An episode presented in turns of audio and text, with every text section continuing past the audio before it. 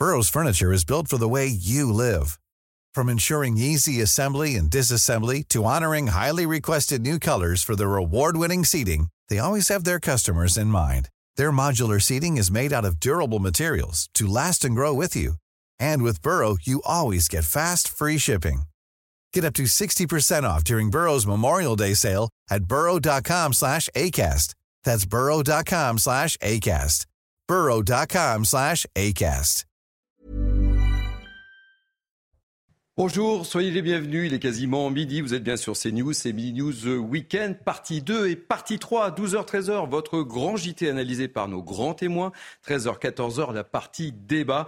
Avec une nouveauté cette fois, nos trois grands témoins nous feront part de leur coup de cœur ou de leur coup de griffe de la semaine. J'ai hâte de les entendre. Mais tout de suite, les titres de votre premier JT. À la une de ce journal. Nouvelle révélation dans l'enquête sur le terrible accident causé par Pierre Palmade vendredi dernier. CNews a pu consulter les premiers éléments recueillis par les enquêteurs pendant les gardes à vue des deux passagers. Nous y revenons dans quelques instants avec Noémie Schulz. Clap de fin à l'Assemblée nationale. L'article 7, article clé de cette réforme des retraites, n'a pas pu être étudié. On a eu droit à deux semaines de pagaille. Elodie Huchard nous dira tout. Actualité économique, l'enseigne de chaussures San Marina vit ses dernières heures. On fera le point avec Elisa Lukavski. Emmanuel Macron se livre à une attaque en règle contre la Russie, un réquisitoire lancé lors d'une conférence sur la sécurité à Munich en Allemagne. Harold Iman, notre spécialiste, est avec nous. Enfin, on terminera cette euh, première partie du Grand JT par un page sport et une affiche de rugby Toulon-Toulouse, match à vivre sur les antennes de Canal. Soyez donc les bienvenus avec moi ce matin, Naïma Mfadel, essayiste. Heureux de vous accueillir, Naïma. Bonjour Thierry. Kevin Bossuet, toujours professeur d'histoire. Bonjour Thierry. Ça n'a pas changé. Louis Morin, pour la deuxième heure, journaliste, ravi de vous accueillir. Et puis ravi d'accueillir Elodie Huchard. On va beaucoup parler de politique, un peu de la paillade de l'Assemblée nationale, puis il se passe plein de choses du côté des LR, on en parlera tout à l'heure.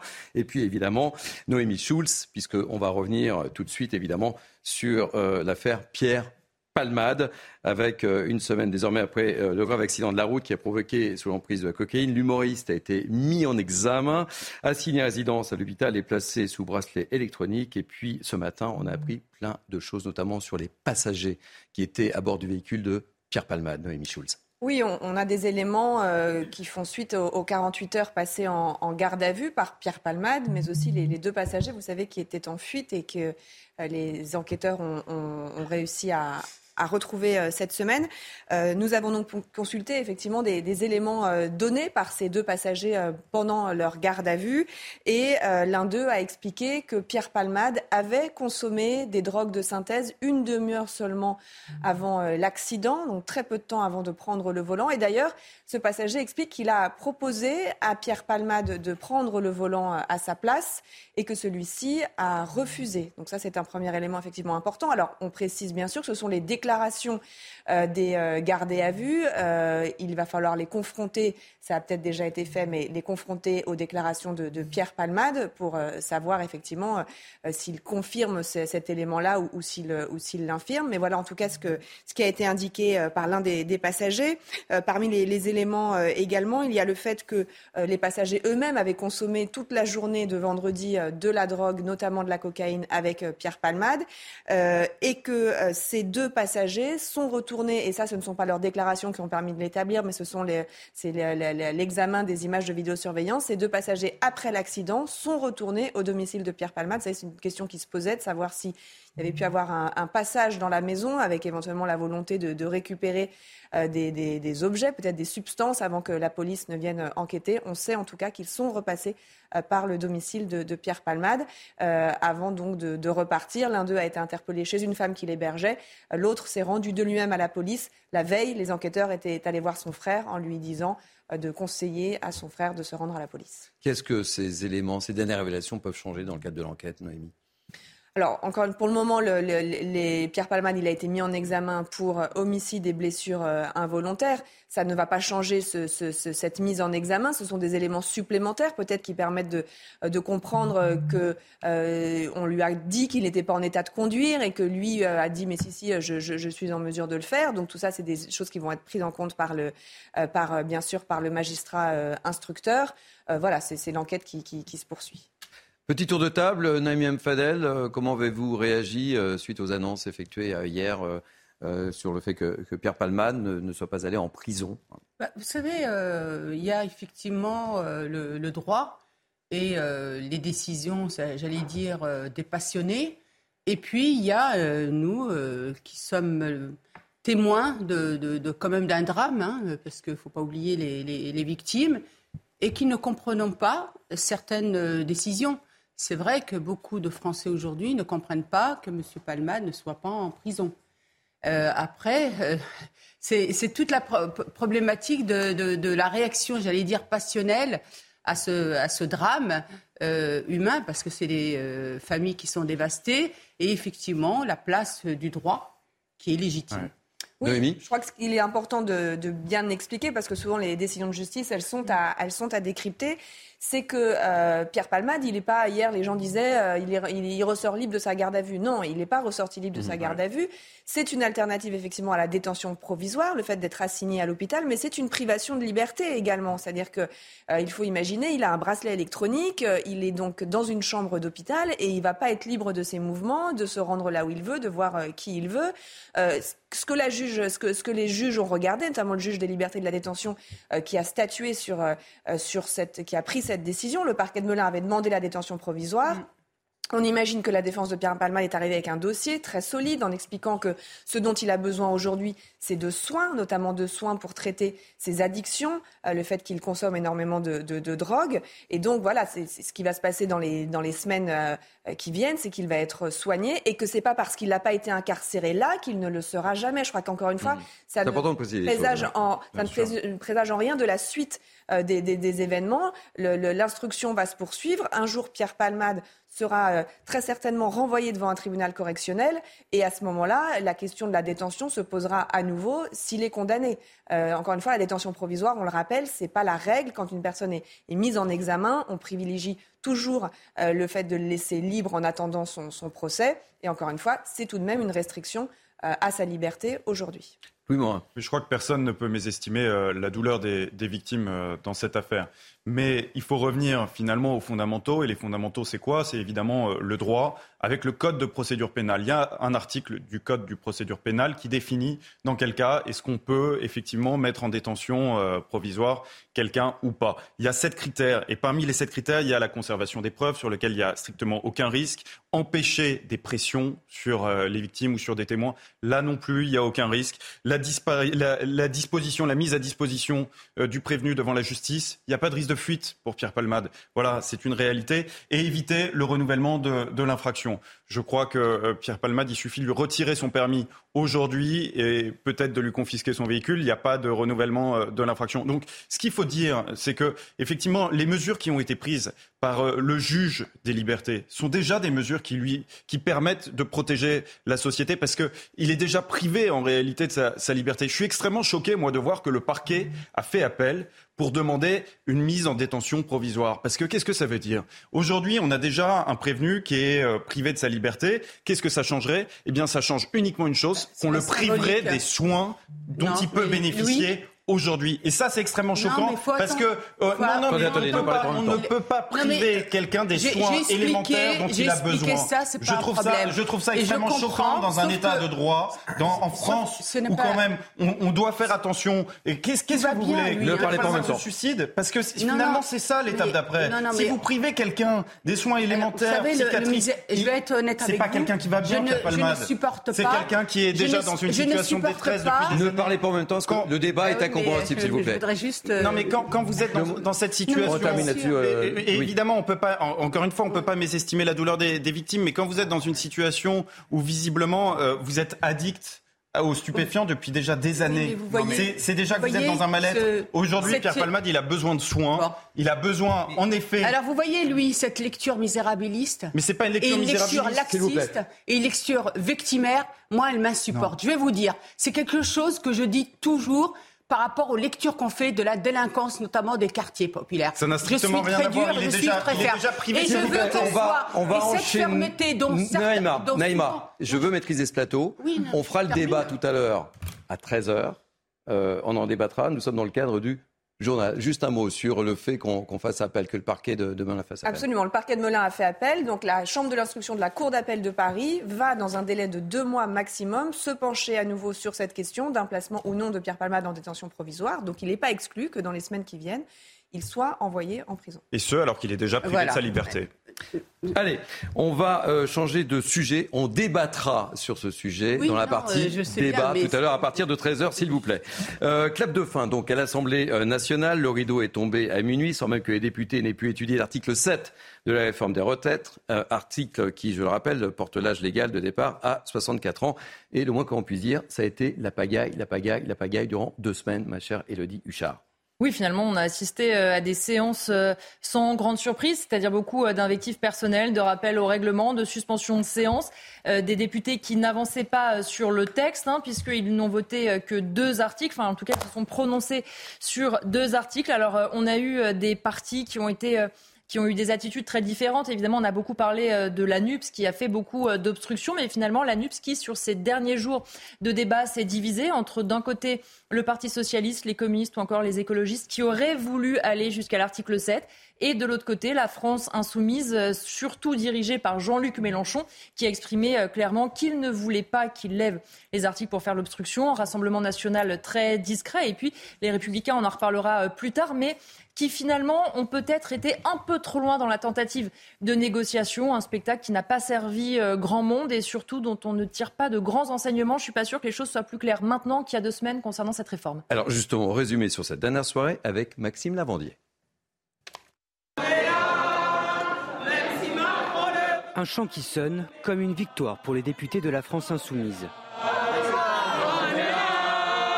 L'Assemblée nationale a conclu hier soir à minuit sans vote l'examen en première lecture du projet de réforme de la retraite. Une stratégie payante des insoumis qui, de par les nombreux amendements déposés, n'a pas permis les débats sur le report de l'âge légal à 64 ans. Puisque le gouvernement a décidé de bloquer l'Assemblée nationale, alors ça sera la rue, les millions de manifestants qui, dès le 7 mars, je l'espère, bloqueront ce gouvernement. Une stratégie qui cependant divise au sein de la NUPES, à l'image des communistes qui souhaitaient ce débat. Nous regrettons profondément que nous n'ayons pu débattre de l'article 7, qui est le cœur de cette réforme. Après deux semaines de débat, les échanges se sont terminés comme ils ont commencé, dans une grande tension. Mesdames et messieurs les députés insoumis, vous m'avez insulté 15 jours. Vous chantez, mais vous m'avez insulté. Personne n'a craqué. Personne n'a craqué. Et nous sommes là devant vous pour la réforme. Pour l'opposition aussi, ces tensions dans l'hémicycle et la stratégie de la France insoumise ne passent pas. Ils ont euh, favoriser le fait qu'on n'aille pas au fond, qu'on ne débatte pas des vrais sujets, des vraies questions. Ils ont confisqué euh, ce débat. C'est quelque part une atteinte grave à la démocratie. Cette tension permanente, faite de hurlements, euh, d'insultes, de menaces, de mise en cause personnelle, elle est euh, insupportable et inacceptable. Le texte est désormais attendu au Sénat le 28 février. Une petite réaction peut-être, Kevin Bossuet, sur cette pagaille durant les deux semaines? Bah, écoutez, quelle mauvaise image de l'Assemblée nationale. Moi, je trouve que les députés ont un devoir d'exemplarité et ce que l'on a constaté au cours de ces débats, c'est juste catastrophique.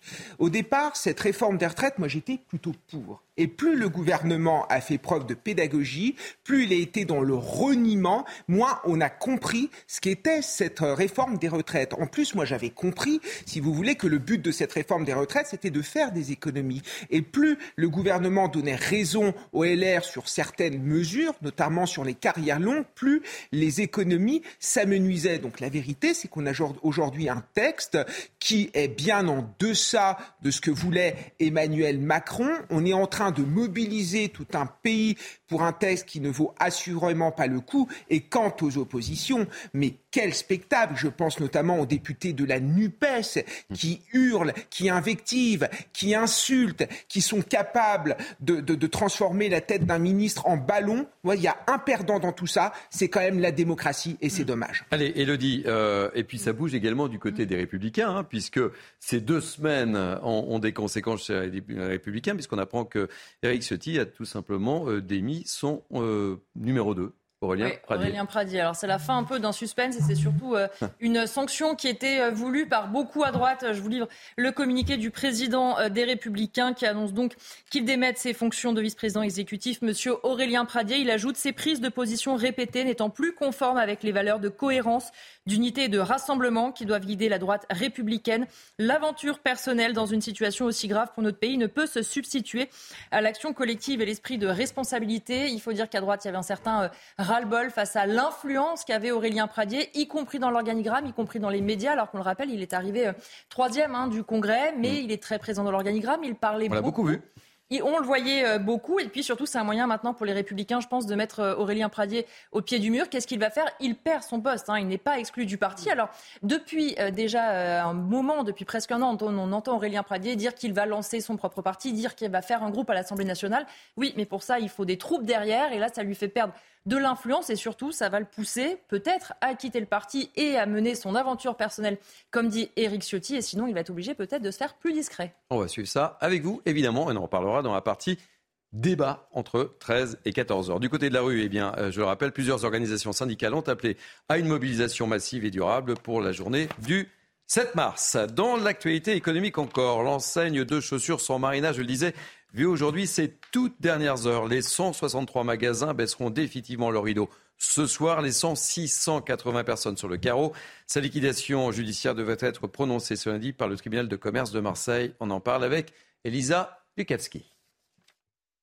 Un secteur dont les perspectives s'annoncent bien sombres hein, pour euh, cette année. Il y a déjà eu la fermeture définitive des 511 magasins euh, Camailleux. Il y a cinq mois, enseigne qui employait 5600 personnes. L'enseigne germano-néerlandaise CEA va elle fermer 7 magasins en France.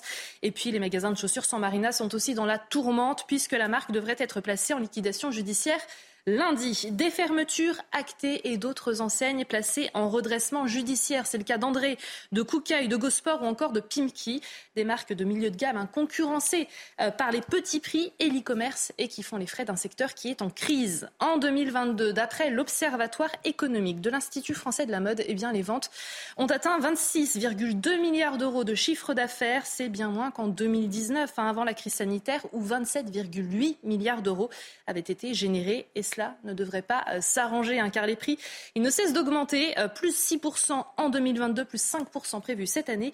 Alors face à cette morosité, seuls deux circuits de fabrication sont en progression, les chaînes de grande diffusion comme Kiabi ou encore Gémeaux et la vente en ligne. Autre secteur a tiré son épingle du jeu, celui de la seconde main. Le marché est évalué à 6 milliards d'euros en 2022, c'est six fois plus qu'il y a quatre ans.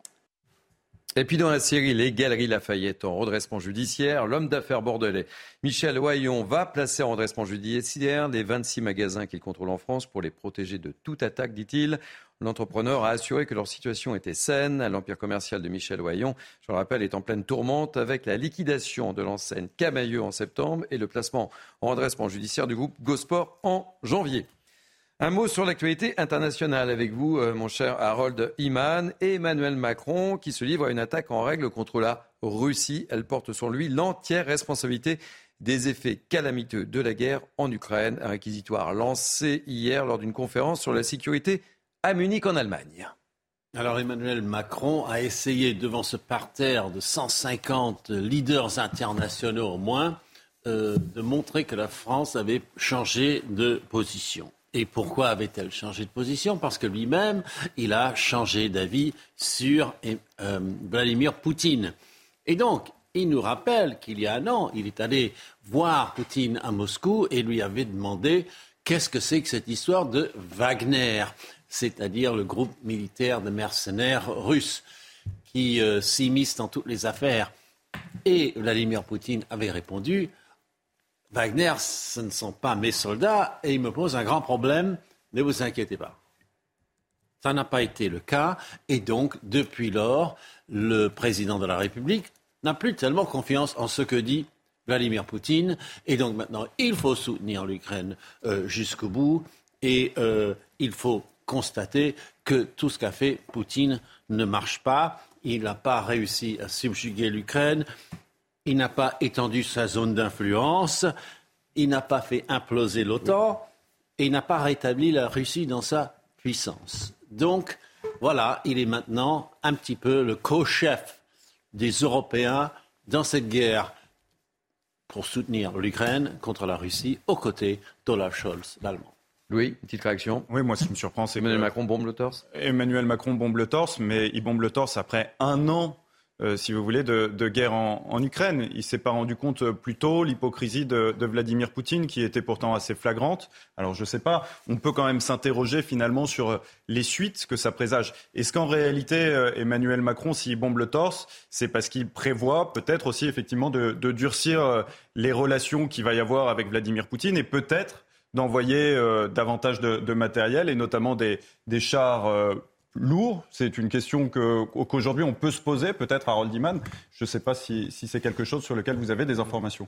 Le, clair, comme on n'en fabrique plus en France, sont très très très euh, rares et précieux, alors que les, euh, euh, léopards allemands ont une chaîne de production. C'est aussi pour ça qu'il y a une grosse retenue côté français. Allez, un mot de sport, on va parler football. La rechute de Lyon battue à Auxerre deux buts à 1. Et puis euh, à 21h, Strasbourg affronte Angers devant les caméras de Canal Foot. Et puis rugby, à 15h, Bayonne reçoit le Stade français, match à suivre sur Canal Plus Sport. Et puis ce soir, oui, une affiche, une belle affiche, Toulon-Toulouse, match à suivre sur Canal Plus. Les enjeux autour de ce match Toulon-Toulouse avec Robin Puel. 9 victoires lors des 10 derniers matchs, 9 points pris sur 10 possibles en top 14 sans ces internationaux. Cet hiver, tout semble sourire à Toulouse. Presque trop pour le staff qui met tout en œuvre pour éviter l'excès de confiance. Quand tout le monde vous dit que, ça va bien, que vous avez fait deux bons matchs de, de et que vous allez euh, à Toulon, euh, c'est peut-être là qu'on est le plus en danger. Donc euh, on les a aussi énormément mis en garde. Le Stade toulousain est attendu sur les bords de la Méditerranée avec le statut d'équipe à battre, solide leader de top 14. Les Rouges et Noirs visent une qualification directe pour les demi-finales et abordent ce déplacement avec un objectif clair. Juste continuer, je crois, sur la, sur la dynamique qu'on a essayé d'engager depuis quelques temps, continuer à, essayer d'aller gagner des points à l'extérieur. Et, euh, voilà, et je crois que la pire des choses, ce serait de regarder derrière. Euh, donc euh, voilà, essayer de continuer en regardant devant, en essayant de gagner les matchs. Au Vélodrome face à Toulon, Toulouse devra faire 109 de ses internationaux, mais pourra compter sur Melvin Jaminet et François Cross, laissés à disposition par le 15 de France. Bon, messieurs, Naïma, je ne vous demande pas un pronostic hein, sur la rencontre. Ce n'est pas vos sports, euh, votre sport favori.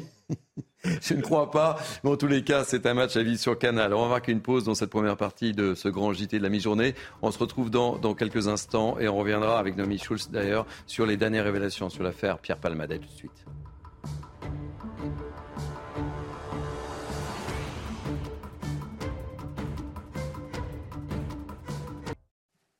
Allez, on se retrouve pour la deuxième partie de ce grand JT de la mi-journée sur CNews. Voici ce qui vous attend.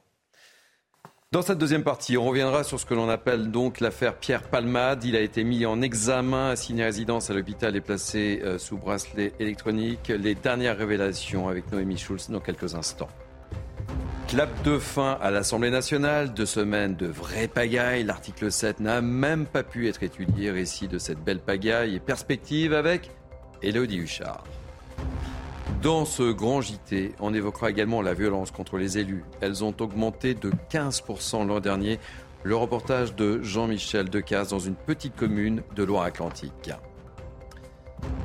Mon enfant est transgenre, comment bien l'accompagner? C'est le titre d'un article publié sur le site de la CAF en janvier dernier. Un article jugé dangereux par 80 professionnels de la santé. Il y a débat et ça tombe bien, on en parle avec mes grands témoins. Enfin, à la fin de ce journal, je vais vous proposer une nuit inoubliable, une nuit à l'Opéra Garnier. Mais chut, je n'en dis pas plus, découverte avec Mathilde couvillier Plornois.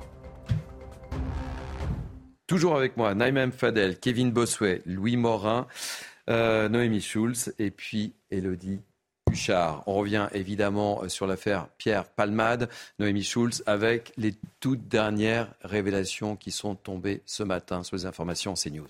Oui, CNews a été en mesure de, consulter les, éléments à apporter euh, en garde à vue par les, deux passagers qui se trouvaient dans la voiture de Pierre Palmade. Vous savez, des passagers qui avaient pris la fuite euh, euh, assez rapidement après les faits, hein, qui, euh, qui étaient partis avant l'arrivée de, la police et qui ont été recherchés une, partie de la semaine. Ils ont été donc interpellés, placés en, garde à vue et pendant ces 48 heures de garde à vue, eh bien, bien sûr, ils ont apporté des explications sur le déroulé des faits au moment de l'accident, mais aussi la journée qui a précédé.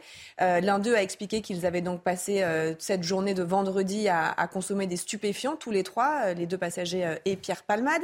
L'un d'eux a, précisé que Pierre Palmade avait consommé des drogues de synthèse une demi demi-heure seulement avant l'accident, donc très peu de temps avant de prendre le volant. Et d'ailleurs qu'un des passagers lui avait proposé euh, de conduire à sa place ce que Pierre Palmade aurait refusé. Alors je dis aurait parce que ce sont les déclarations donc de ces passagers euh, en garde à vue qu'il faut bien sûr les confronter à celles de, Pierre Palmade et que euh, c'est une, on verra ce, que, qui sera retenu in fine par le, juge d'instruction. on sait également, et ça ce sont des éléments de, vidéosurveillance, on sait que ces deux passagers, après avoir quitté les lieux de l'accident, eh sont retournés au domicile de Pierre Palmade. C'était une question qu'on se posait, savoir si ils avaient pu y retourner et pour quelles raisons. On sait en tout cas qu'ils sont repassés euh, par la maison de, Pierre Palmade avant de prendre la fuite. Alors Noémie, euh, on l'a vu dans la première partie de ce grand JT, hein, ça suscite le débat, cette décision, le fait que Pierre Palmade n'ait pas dormi en, prison. Qu'est-ce qui a fait euh, pencher la balance? Alors, cette, cette, audience devant les juges, le juge de liberté de la détention n'était pas publique, donc on ne sait pas précisément les arguments qui ont été développés par les uns et les autres. On sait en revanche que le parquet de Melun avait requis le placement en détention provisoire.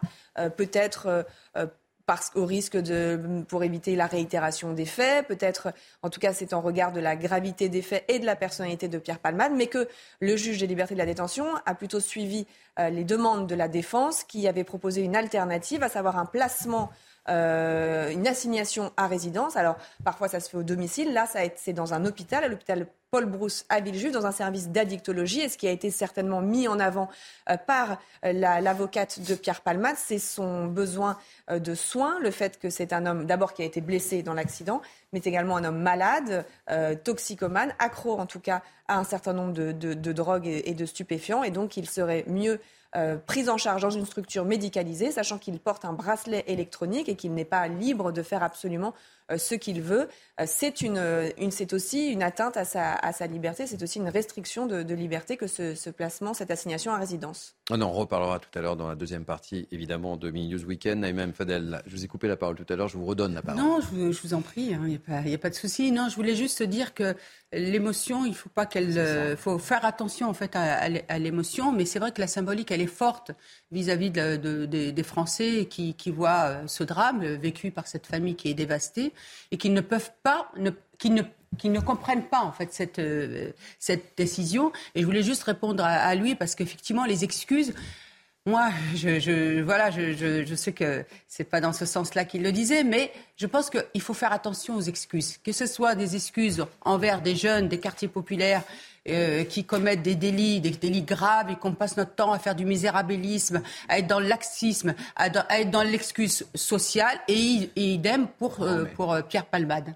Je pense, non, je pense qu'il faut faire la part des choses et vous avez, à mon sens, tous les deux raison. Évidemment que Pierre Palmade est toxicomane, évidemment qu'il est victime d'une addiction, mais euh, c'est pas de lui trouver des excuses. Ce qu'il a fait, évidemment, c'est un acte criminel. Il sait qu'il était sous l'emprise de la drogue et sous l'emprise de l'alcool. Il n'avait pas à prendre le volant. De l'autre côté, il y a quand même des victimes et des victimes graves. Un enfant de 6 ans qui a été dévisagé avec la mâchoire cassée, un homme qui est encore entre la vie euh, et la mort. Et je comprends aussi l'émotion que ça a pu susciter au sein euh, de l'opinion publique, mais je pense qu'il faut maintenant aller dans le temps de la raison, laisser l'émotion derrière nous et surtout laisser la justice travailler. Et pour l'instant, moi, je vois pas le problème. Bah, si, le problème, il est évident. C'est quand même qu'il y a un juge des libertés qui a décidé de quelque chose et que vous avez le parquet qui fait appel. Ça, c'est alors, alors, c'est normal. Le parquet avait pris des réquisitions alors, de placement en détention. Il fait appel. C'est totalement logique. Pierre Palmade est déjà privé de sa liberté.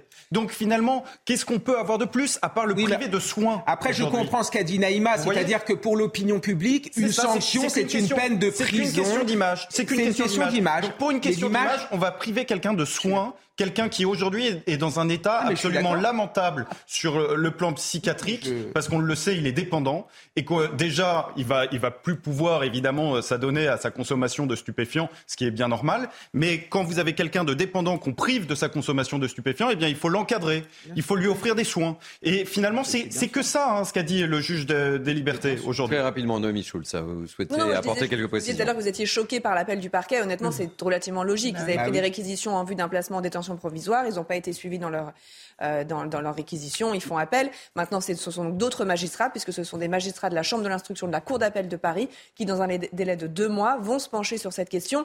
Et on peut imaginer effectivement que si c'est dans deux, trois, quatre semaines euh, que la question se, se, se, se pose, sera peut-être un peu différente et que les, les avocats reviendront à nouveau avec des éléments en disant mais vous voyez bien, grâce à cette, ce placement à, l'hôpital, ça se passe beaucoup mieux pour lui, il pourrait pas être en prison. En tout cas, ce sera à nouveau débattu. On en parle tout à l'heure dans la deuxième partie. Vous êtes d'accord? Vous serez avec nous? Je serai là. Allez, à tout à l'heure, Noémie Schulz. Euh, on reparle de l'Assemblée nationale. Clap de fin. Euh, donc, on l'évoquait dans la première partie du Grand JT. Grosse, grosse pagaille.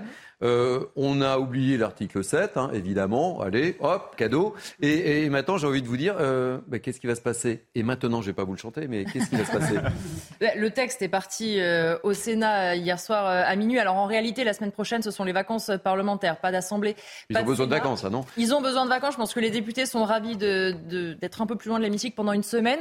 Les sénateurs vont étudier le texte en commission à partir du 28 février, puis dans l'hémicycle du 2 au 12 mars. Modification par rapport à l'Assemblée. Les sénateurs vont siéger les deux week-ends pour prendre vraiment le temps euh, maximum. On peut s'attendre peut-être à des séances un peu plus calmes, même si la gauche commence à dire qu'ils vont fait qu'elle va faire de l'obstruction, mais vous seriez surpris au Sénat, ça peut s'agiter quand même.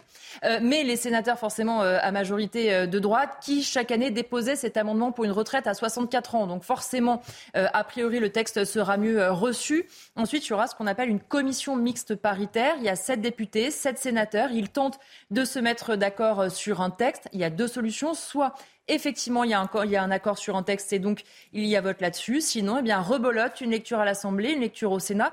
Quoi qu'il en soit, euh, il y a une date de fin, le 26 mars. Il faudra que tout ça, tout ces- ce temps parlementaire soit terminé. Et puis évidemment, pour le gouvernement, il y a toujours la solution euh, du passage en force, du 49-3 ou de passer par ordonnance. Petite réaction, tour de table Oui, moi je pense que cette réforme va passer, mais ça va laisser beaucoup de traces au sein de l'opinion publique, parce que c'est vrai que depuis, euh, depuis que Emmanuel Macron est là, on a l'impression que c'est le, c'est le pouvoir par le mépris. C'est-à-dire que euh, Emmanuel Macron incarne la France qu'il a, qui a réussi contre ceux qui ne sont rien. Je reprends ici évidemment euh, ses propos, et je crois que derrière cette réforme des retraites, il y a une volonté finalement d'en finir a- avec cela.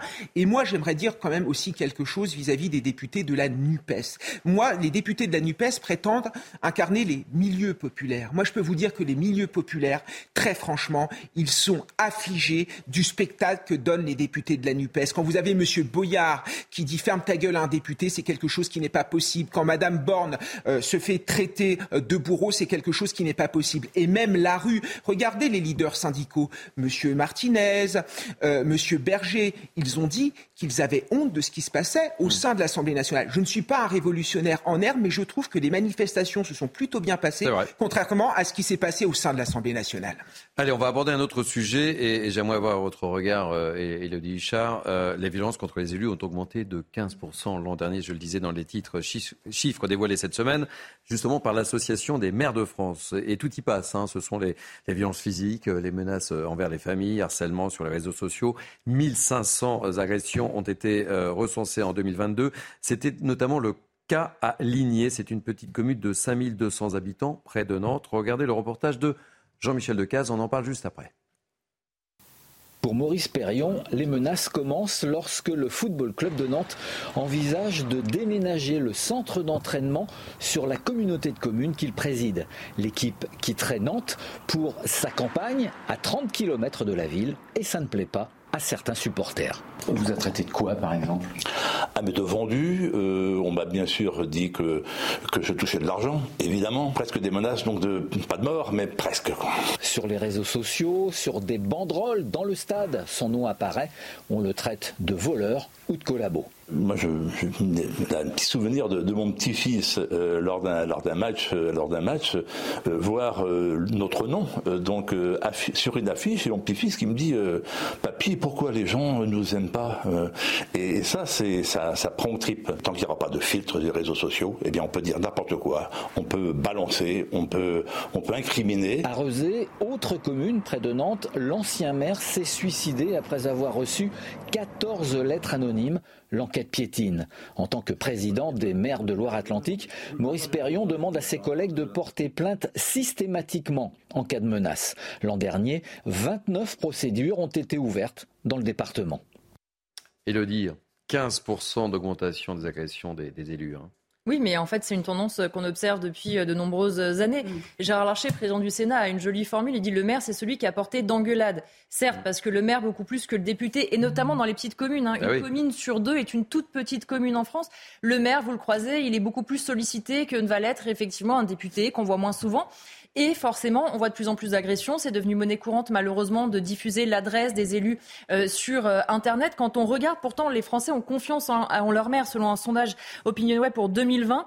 Qui vous comprend le mieux Quand on pose cette question aux Français, 68% répondent leur maire, 5% uniquement leur député ou le président de la République.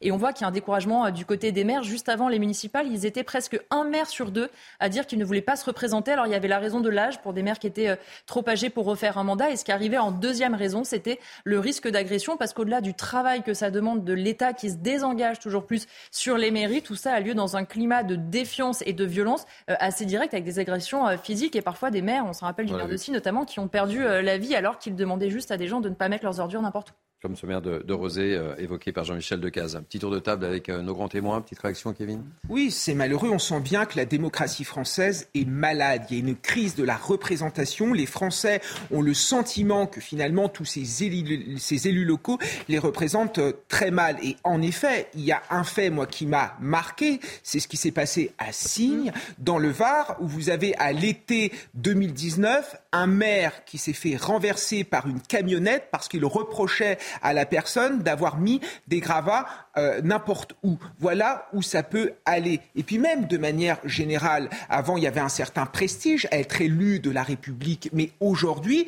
ceux qui sont capables de faire autre chose, ceux qui sont capables de gravir des grands échelons dans l'entreprise ne peuvent plus faire de la politique. Ce sont des ennuis, ce sont des agressions, c'est un salaire parfois qui n'est pas toujours à la hauteur. Donc forcément, il ne faut pas s'étonner qu'il y ait un nivellement par le bas, et l'on voit aujourd'hui, on le voit aujourd'hui au sein de l'Assemblée nationale. Oui, il y a aussi effectivement une crise, euh, suite à une crise euh, d'évocation. Euh, ces agressions, elles touchent non seulement l'élu en question, mais aussi euh, leur famille. C'est sur les réseaux sociaux aussi. Souvent, les agressions sont verbales, mais aussi euh, physiques. Euh, Aujourd'hui, on, on, peut aussi corréler ça avec euh, la crise aussi de la votation, puisqu'aujourd'hui, on a un taux d'abstention qui est extrêmement important. Vous savez qu'en Seine-Saint-Denis, il y a eu seulement 12% des inscrits qui se sont déplacés pour aller voter. Donc, en fait, qu'est-ce que ça veut dire aujourd'hui, toutes ces élections qui finalement se font avec un minimum de, de, de votants? Donc, ça pose la question, effectivement, aujourd'hui, comme vous dites, euh, Kevin, euh, d'élections qui se font à défaut. À défaut.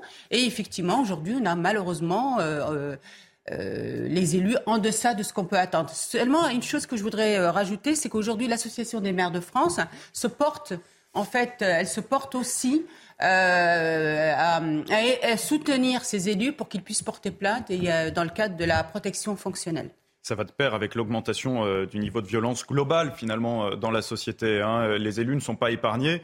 Et ce qu'il faut dire, c'est que les élus représentent deux choses qui sont euh, particulièrement insupportables pour certaines parties de la population. Un, c'est l'autorité, et deux, ce sont les valeurs de la France.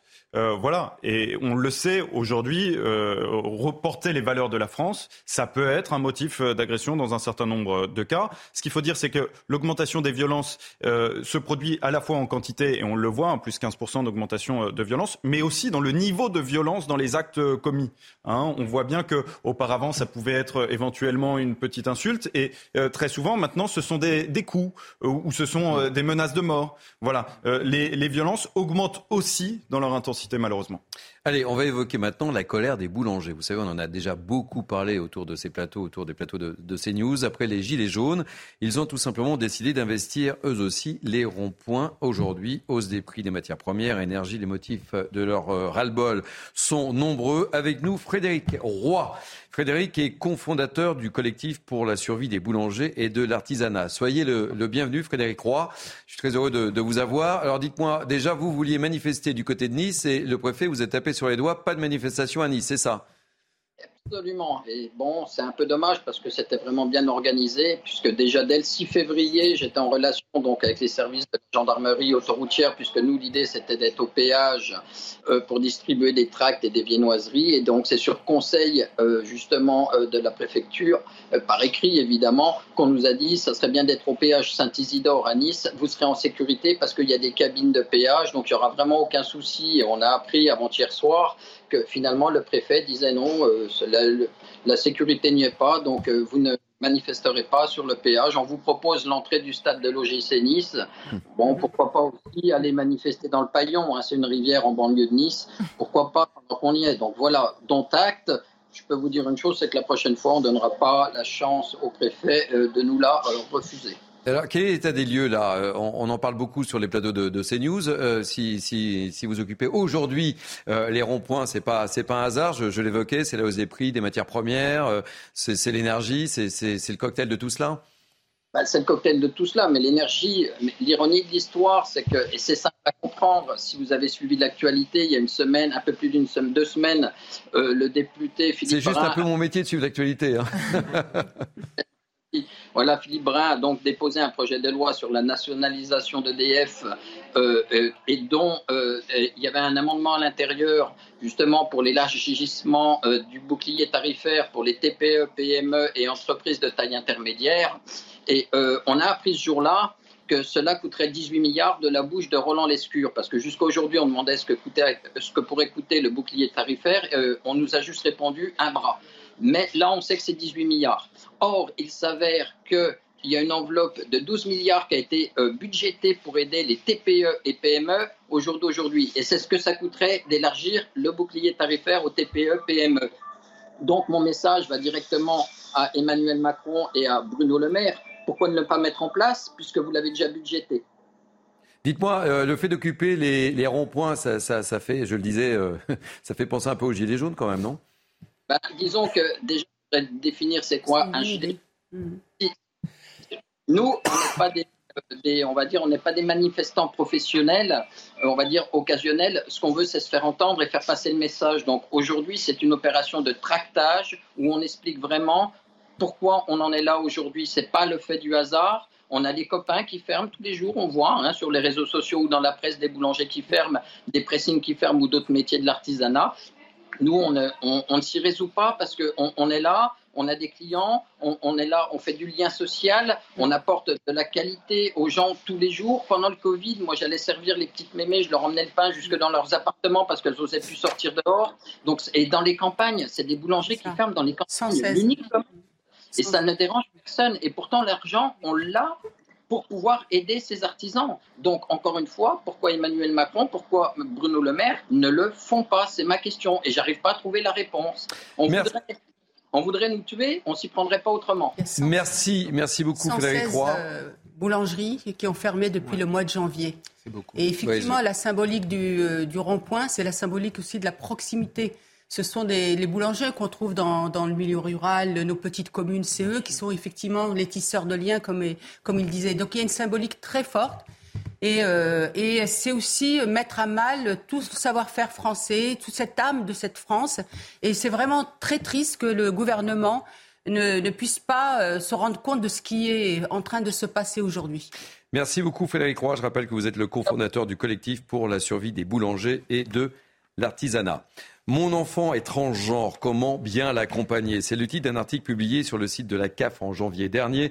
Un article jugé dangereux par 80 professionnels de santé, des psychologues, des pédiatres ou encore des gynécologues. On en parle avec Elisa Lukavski.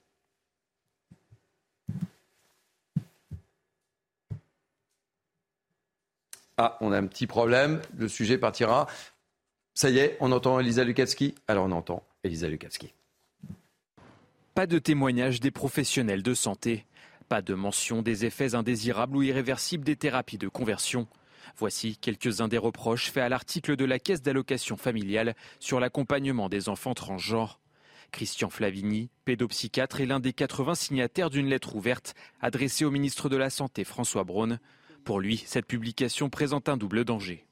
Il relaye sans aucune, je dirais, autre hypothèse, une thèse américaine qui est la thèse du mauvais corps, c'est-à-dire l'histoire, l'idée d'une erreur naturelle qui se serait produite. Il, je dirais, il, abonde dans le sens, je dirais, de laisser l'adolescent ou même l'enfant, je dirais, déterminer les choses. Il n'est pas encore en mesure de déterminer pour lui-même s'il est d'un sexe ou de l'autre. S'il se montre clément avec les réseaux sociaux, accusés par certains de promouvoir la transidentité, Christian Flavini n'épargne pas les militantes des droits des personnes transgenres, les seuls à avoir été sollicités pour cet article. Il est particulièrement dangereux d'orienter d'entrée de jeu ce que font évidemment les militants d'associations vers, je dirais, l'idée qu'il y aurait, qu'il faudrait passer dans l'autre corps pour se sentir bien. Avec cette lettre ouverte, les 80 signataires réclament une nouvelle publication ou à défaut le retrait de l'article. Je vous fais pas réagir puisqu'on en parlera dans la dernière partie de Mini 12 Weekend. Ce sera un des thèmes que nous, euh, nous suivrons. Euh, on va finir euh, sur une note plus douce, plus légère. Je le disais dans les titres. Ça peut faire une belle idée de cadeau. Messieurs, je dis ça, je dis rien. je vous propose tout simplement une nuit à l'Opéra Garnier. Comment ça se passe? Explication Mathilde Couvillier, Flore Noir. Je vous vois sourire, Naïma, une fois d'elle. Ça coûte pas très cher, en fait. vous allez voir.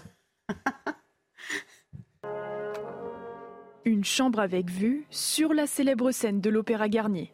C'est ce que propose le site de location Airbnb pour deux personnes. La chambre et les meubles anciens seront spécialement installés cet été dans l'une des plus prestigieuses loges de l'opéra.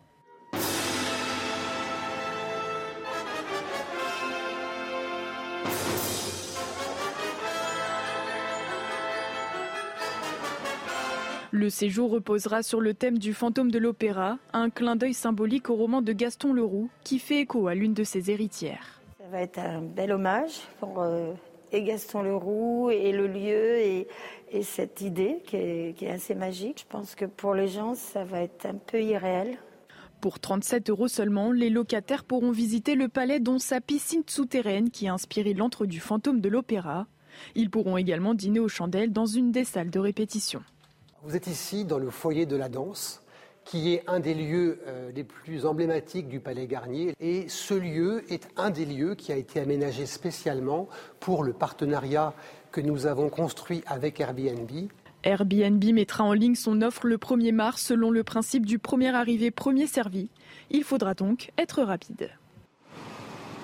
Naïma alors, vous vouliez connaître le prix, 37 euros la nuit Oui, euh, c'est vraiment très très peu. Donc euh, moi je me méfie quand c'est peu cher pour un endroit. Ah, c'est sympa quand même, non Non, c'est magnifique, bien sûr. Hein, je, euh, mais 37 euros, ça me paraît bizarre. Non, mais on le sait, il n'y en aura pas pour tout le monde. C'est bah, premier arrivé, premier servi quand même. D'accord, donc c'est un, appel. Euh, pour votre mari peut-être Il faudra bien décider avec qui Non, vous mais c'est de la communication, donc c'est intéressant. Donc ça oui, en termes de com, c'est intéressant parce que effectivement, il va y avoir un engouement.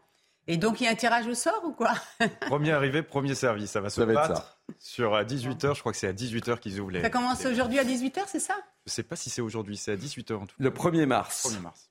1er mars. Bon, ben, on va mettre l'alarme. Hein. Allez, fin de ce grand JT. Euh, merci de l'avoir suivi. On se retrouve dans quelques instants pour la partie débat, la dernière partie de News Weekend. Euh, Louis, vous nous abandonnez? Je vous abandonne pour mieux revenir. Bah oui, vous étiez en forme hein, aujourd'hui. Merci. Hein, vous aviez euh, de l'énergie. Elodie, on se retrouve dans quelques instants évidemment. Euh, Naïma, Kevin, Avec grand vous m'accompagnez? Avec plaisir, Thierry. Allez, on marque une pause. On se retrouve dans quelques instants pour la partie débat. Et puis, coup de cœur, coup de griffe, j'espère que vous avez bien préparé. Bonjour, il est quasiment 13h, vous êtes bien sûr CNews, dernière partie de Mini-News Weekend, le 13-14, la partie débat désormais, avec une nouveauté à la fin de cette heure. Je demanderai à mes trois grands témoins leur coup de cœur ou leur coup de griffe sur l'actualité de la semaine. Je ne les connais pas, je les découvrirai comme vous, surprise. Mais tout de suite, un point info avec Adrien Spiteri. San Marina, c'est terminé. L'enseigne de chaussures baisse définitivement le rideau. Ce samedi soir, le groupe était placé en redressement judiciaire depuis l'automne dernier. Depuis, les actionnaires n'ont pas présenté d'offre au tribunal de commerce de Marseille. San Marina emploie plus de 600 salariés dans 163 magasins en France.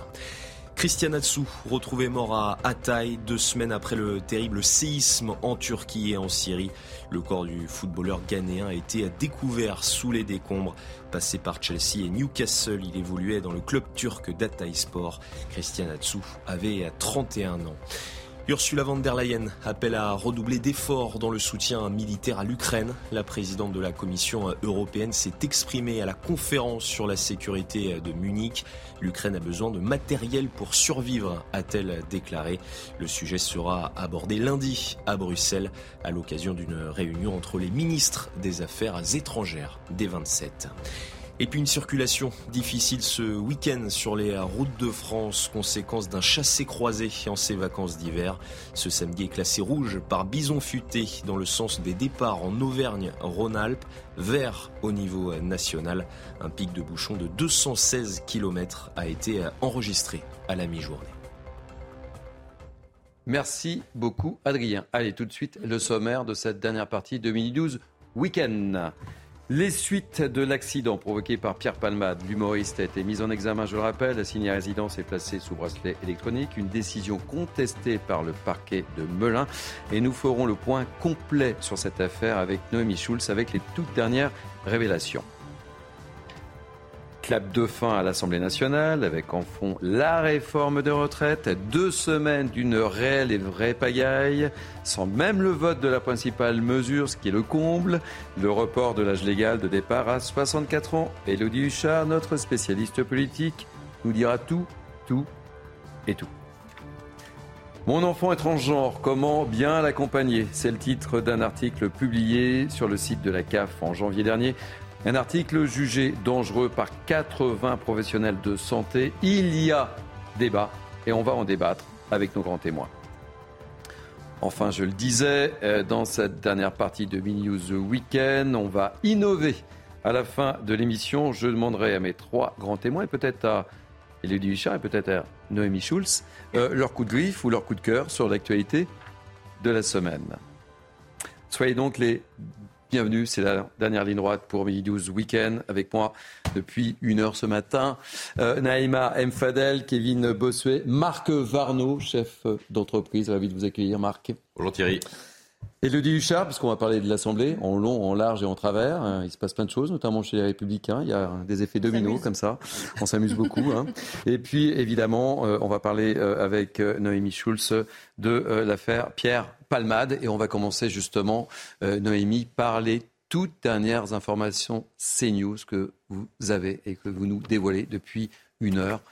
Quelles sont ces dernières informations, chère Noémie? Ce sont les, éléments qu'ont pu euh, apporter pendant leur garde à vue les, deux passagers. Vous savez que dans la voiture euh, que conduisait Pierre Palmade, il y avait trois personnes, donc Pierre Palmade et, deux passagers qui avaient pris la fuite assez rapidement après l'accident. Ils ont été recherchés pendant plusieurs jours interpellés. Euh, l'un d'eux a été interpellé, l'autre s'est rendu. Ils ont donc passé eux aussi 48 heures en, garde à vue. Nous avons pu effectivement euh, consulter certains éléments euh, qu'ils ont, certaines, certaines réponses qu'ils ont apportées aux enquêteurs pendant ces, gardes à vue. L'un d'eux a indiqué notamment qu'ils avaient passé donc tous les trois la journée à consommer des, des stupéfiants et que Pierre Palmade avait pris euh, des drogues de synthèse une demi-heure seulement avant l'accident, donc très peu de temps, on l'imagine, avant de, de, prendre la voiture, à tel point que l'un des deux passagers lui avait proposé, lui aurait proposé de prendre le volant, ce qu'il aurait refusé. Euh, j'emploie le, conditionnel parce que ce sont les déclarations donc d'un des, passagers qui a indiqué euh, cela aux, enquêteurs. Il va falloir bien sûr les confronter à, ce qu'a pu dire Pierre Palmade pour, pour en, en, assurer la véracité de, de, ces, de ces propos. ce qu'on a pu aussi déterminer, c'est que ces deux passagers, et ça, ça, ce n'est pas leur déclaration, mais ce sont les, c'est l'examen des images de vidéosurveillance, notamment de la commune où habite Pierre Palmade, euh, c'est que ces deux passagers sont retournés au domicile de Pierre Palmade après euh, l'accident. C'était une question qu'on se posait. Oui, c'est vrai, on se passé euh, avec l'idée qu'ils avaient pu y retourner pour faire le ménage, parce qu'on n'a pas retrouvé, on le rappelle, de, drogue au domicile de, Pierre Palmade. On sait en tout cas qu'ils sont repassés dans, cette maison. Voilà effectivement pour les, les tout derniers, les tout derniers éléments dont nous avons eu connaissance ce matin. Et ce sont des informations importantes dans le cadre du déroulement de, l'enquête, hein, sur le fait qu'effectivement, les passagers lui ont demandé de, ne pas conduire, en fait. Hein. Oui, c'est accablant pour euh, Pierre Palmade. C'est un élément de, plus qui, laisse penser, en tout cas, que eux avaient conscience qu'ils n'étaient pas euh, en état de, prendre le volant, et, lui, en tout cas, a, voulu coûte que coûte euh, conduire pour prendre et prendre la voiture vendredi dernier. Effectivement, on le rappelle aux, alentours de, 19 h Pierre Palmade qui, ça ne change pas grand-chose au fait qu'il est mis en examen pour homicide et blessures involontaires. L'enquête, elle va se poursuivre avec une question très importante et très délicate, qui est la question de savoir est-ce qu'on va pouvoir rester sur ce chef de homicide involontaire. Euh, vous savez que l'enquête a été ouverte euh, en raison de la mort de, l'enfant que portait euh, la, femme qui était dans la voiture. Elle était enceinte de six mois et demi. après l'accident, ils ont dû déclencher une césarienne et elle a donc accouché d'un bébé qui est mort. Toute la question est de savoir si cet enfant a respiré, parce que pour que l'on puisse garder et poursuivre et éventuellement condamner Pierre Palmade pour homicide involontaire. En l'état actuel des textes de loi et de la jurisprudence, il faut que l'enfant ait été viable, c'était sans doute le cas puisqu'il était enceinte de six mois et demi, et vivant, qu'il soit né vivant, donc qu'il ait respiré après euh, l'accouchement. Pour le moment, c'est ce que le procureur de Melun a indiqué dans son communiqué euh, hier soir. Pour le moment, l'autopsie n'a pas permis d'établir si l'enfant avait respiré et donc d'autres examens, a-t-il dit, euh, devront avoir lieu. Alors, dans, quelques instants, on sera avec euh, Bruno Jour, qui est un addictologue. Mais euh, avant de lui donner la parole, je voudrais faire un, petit tour de table sur euh, cette décision, Marc Varno. certains pouvaient s'attendre à ce que Pierre Palman dorme en prison. Ce n'a pas été le cas. Et comme Noémie vient de le préciser, c'était le bracelet électronique qui a été choisi. Quelle est votre réaction?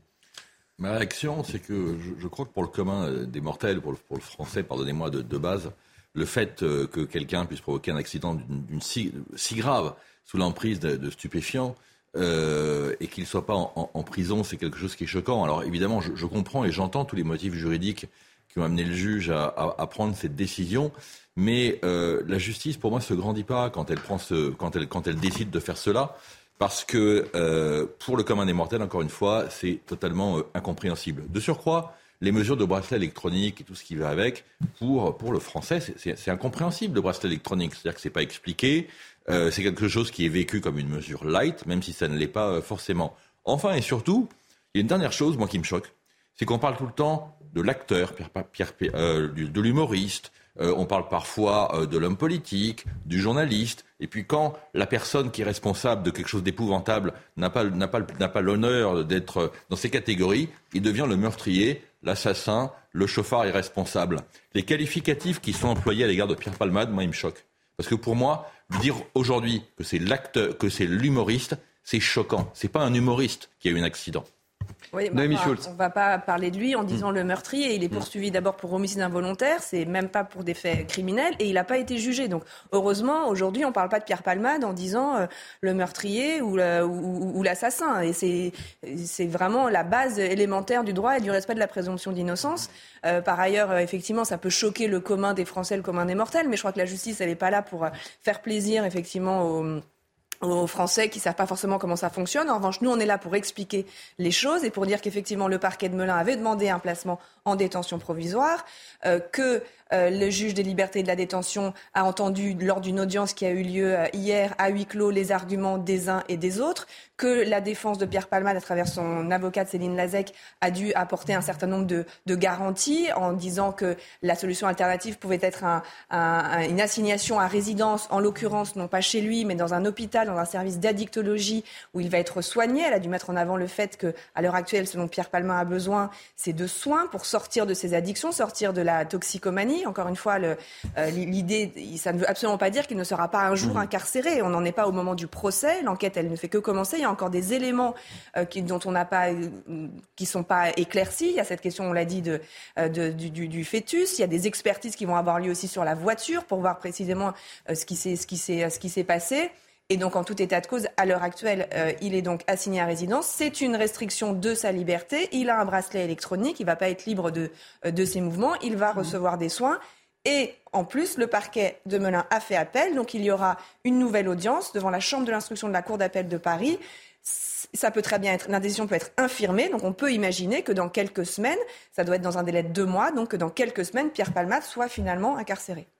Euh, Kevin Bossuet. Oui, non, moi, je, euh, je, comprends ce que veut dire Marc, c'est-à-dire qu'il y a autour des artistes une forme de récit euh, et une adulation autour de l'artiste maudit, où finalement le fait qu'il puisse prendre de la drogue, ça passe comme quelque chose euh, entre guillemets, plutôt de, rigolo, plutôt. Euh, enfin voilà, je, pense, je, vois très bien ce qu'il veut dire, et je pense qu'il faut utiliser euh, ce, ce, ce, fait divers pour dire à quel point les drogues c'est dangereux, que cela soit la cocaïne ou que cela soit le cannabis, parce qu'on a dans certaines séries, moi je le vois également sur TikTok, sur Internet, des gens qui nous racontent que finalement prendre un peu de cannabis ou prendre un peu de cocaïne, ça fait partie de la vie, ça permet d'aller calmement vers l'âge adulte, mais non. Enfin, la cocaïne, la consommation consommation de cocaïne et la consommation de cannabis, c'est dangereux. C'est dangereux pour soi-même et c'est dangereux pour les autres. D'ailleurs, il y a beaucoup d'accidents de la route provoqués par euh, l'utilisation du cannabis. Et dernière chose aussi, parce que d'ailleurs, euh, Pierre Palmade le disait, quand je prends de la drogue, je ne suis pas drôle. Quand je ne prends pas de drogue, là, je suis un vrai artiste, je suis drôle. Donc on voit bien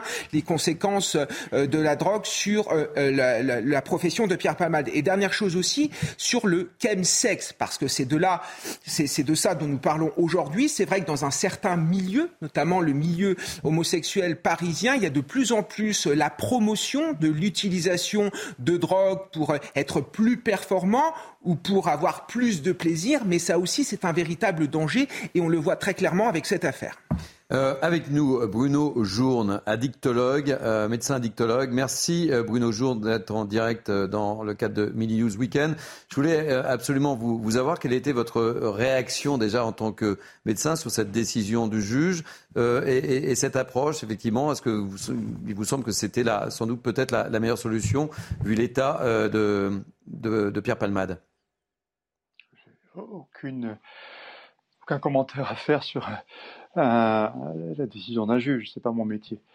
Je suis là comme, euh, comme médecin, comme médecin. C'est justement à ce titre-là que je vous interroge, hein, euh, sur le fait que le, on, on, les conduit dans, dans un hôpital.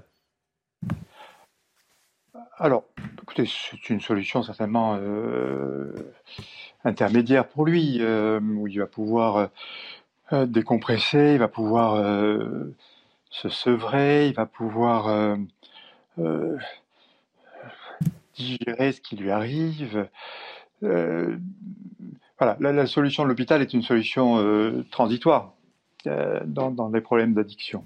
Il y a, le, le, sevrage dans l'hôpital, et puis après il y a la, sortie pour avec le, monde tel qu'il est, avec tous ces tous ces produits qui, qui se promènent partout. Et,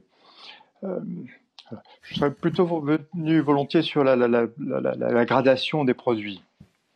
Euh, un des produits les plus dangereux, qui était sans doute là aussi, qui est le plus en vente et très très légal, celui qui fait le plus de victimes, c'est l'alcool.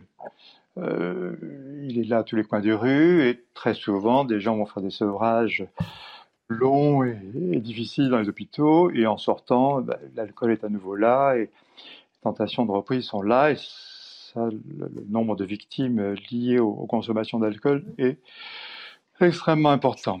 Euh, après, effectivement, la cocaïne est un produit vraiment particulier et aujourd'hui, c'est celui qui euh, pose le plus d'inquiétude de, sur le côté terriblement addictif, le côté terriblement modifiant du niveau des comportements, où il y a la sensation de la toute-puissance que ce produit donne et là, vraiment, si, je peux dire une chose totalement importante et essentielle là, c'est de mettre en garde sur ce, produit, euh, de demander aux autorités peut-être de, lutter davantage sur le, trafic et le, commerce euh, en libre service. Vous savez que euh, aujourd'hui, on, on, a plus facilement chez soi de la cocaïne que, des pizzas.